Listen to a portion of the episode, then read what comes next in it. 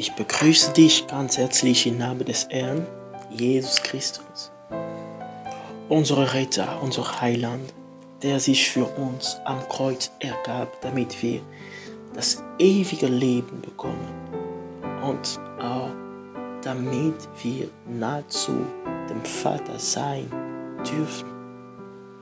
Und das ist ähm, einen genügenden Grund, Gott jeden Tag zu feiern. Und ähm, ja, ähm, uns ist wichtig, bewusst zu sein, dass ähm, das Beste, das Gott hatte, war Jesus Christus. Die Bibel, Paulus sagt, Gott hat alles durch ihn, in ihn und für ihn geschaffen. Das ist alles, was wir brauchen können wir nur in Jesus Christus finden. Deshalb, Christus ist also das größte Geschenk Gottes für uns Menschen. Amen. Ähm, heute ähm, habe ich eine besondere Botschaft für dich. Ähm, die Botschaft habe ich vor mehreren Monaten schon ähm, angefangen zu bekommen. Und ähm, ja, das war erstmal für mich, für meine Frau. Und jetzt ähm, ist es halt Zeit, dass ich also Stück pro Stück das weitergebe. Und heute habe ich so einen Titel für ähm, die Ermutigung. Und das ist nur, dass Gott Gott hat einen Plan, auch wenn wir es nicht sehen, auch, auch wenn wir es nicht merken, auch wenn wir es nicht spüren. Gott hat immer einen Plan. Und ähm, der Prophet Isaiah sagt uns etwas über die Pläne Gottes, über die Gedanken Gottes. Ähm, er gibt uns ähm, eine kurz Erläuterung, warum wir die Pläne Gottes nicht verstehen. Der Isaiah, Kapitel 55, ähm, ab Vers 8, steht geschrieben, Eure Rettung ist nah, sagt der Herr, denn meine Gedanken sind nicht zu messen zu euren Gedanken und meine Wegen nicht an eure Wegen. So hoch der Himmel über der Erde ist, so weit reichen meine Gedanken hinaus über alles, was ihr euch ausdenkt, und so weit übertreffen meine Wegen alles, was ihr für möglich haltet. Und ähm, heute ähm, habe ich auf dem Herz, dass wir über das Volk Israel ähm, mal sprechen. Ne? Und ähm, über eine besondere Geschichte ähm, ähm, bezüglich dem Volk Israel. So, ähm, Gott sandte den, den Prophet Jeremia, äh, Jeremia zu äh, seinem Volk. Und Jeremia hatte eine, eine besondere Botschaft. Und die Botschaft lautete, geht in die, in die Gefangenschaft. So sagt man das ja genau. Ähm, und Gott sagte dazu, denn ich habe Pläne für den Frieden und nicht für das Unglück gemacht, um ihnen eine Zukunft und Hoffnung zu geben. Meine Frage ist denn, wie kann die, die Gefangenschaft eine Tür zum Frieden sein? Und das könnte auch ähm, die Frage des Volkes auch sein. Gott, kannst du mir bitte erklären, wie kann die Gefangenschaft eine Tür zum Frieden sein? Oder eine Tür zum Frieden führen? Du sagst, du hast doch Pläne für den Frieden und nicht für das Unglück. Aber ich kann nicht aus also, ähm, der Gefangenschaft einen Weg zum Frieden sehen. Das könnte auch deine Frage sein, wenn du diese Geschichte mal liest. Und Gott hat mir ähm, Erkenntnis über, über das hier gegeben.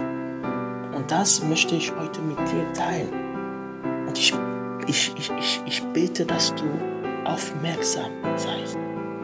Amen. Okay. Wichtig zu wissen ist, dass mehr als drei äh, Jahrhunderte lang und dies auch nachdem er diese Dinge durch Mose verkündet hatte, hörte Gott nicht auf, Propheten zu seinem Volk zu schicken. Und das, das merken wir durch ähm, Samuel, durch ähm, ähm, ja, wer auch immer, ähm, ähm, Ezekiel und die anderen. Ja? Und Gott hat immer versucht, das Volk zu warnen. Kehrt um. Tut Buße. Aber das Volk ließ sich nicht dazu erhaben, zuzuhören. Der Haar des Volkes war hart. Sie wollte sich nicht bekehren. Und ähm, wichtig ist zu wissen, dass es ein spirituelles äh, Prinzip gibt, das mit dem Besitz des Landes zusammenhängt. Und ich werde also ähm, ähm, ähm den Prinzip mal ähm, und, also nachher nennen, aber bevor ich dieses Prinzip nenne, äh, werden wir mal ähm, Apostelgeschichte Kapitel 17, Vers 26 lesen. Apostelgeschichte.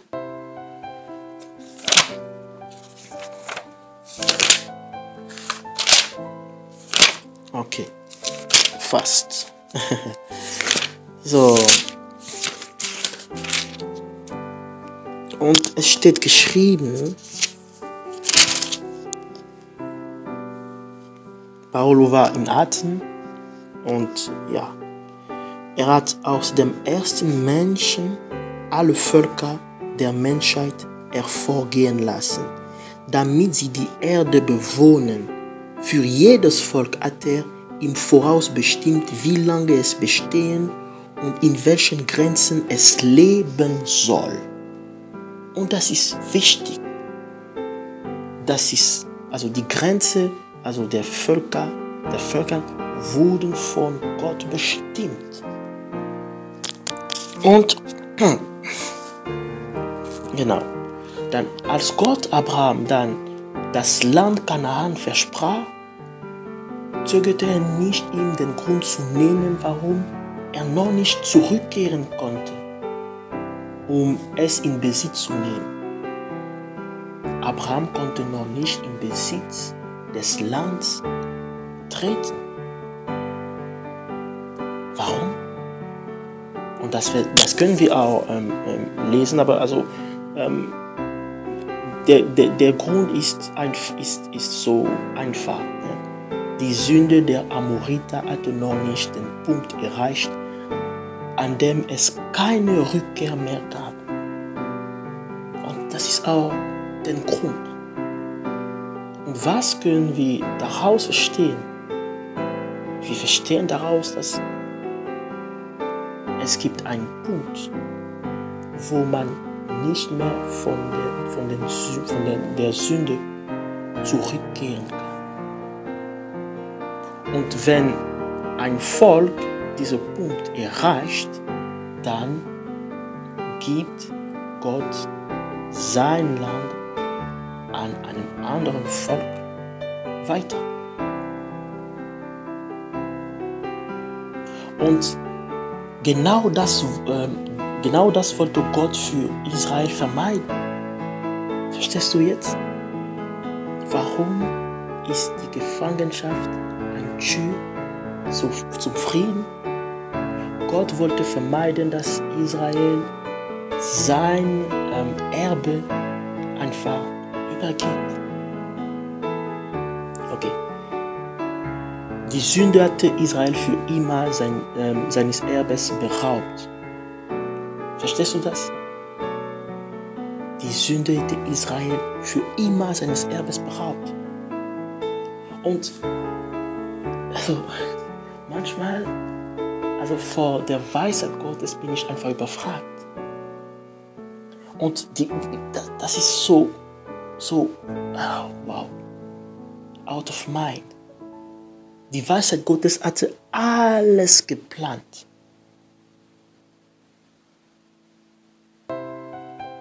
Die Weisheit Gottes hatte alles geplant. Gott hat das vorher gesehen.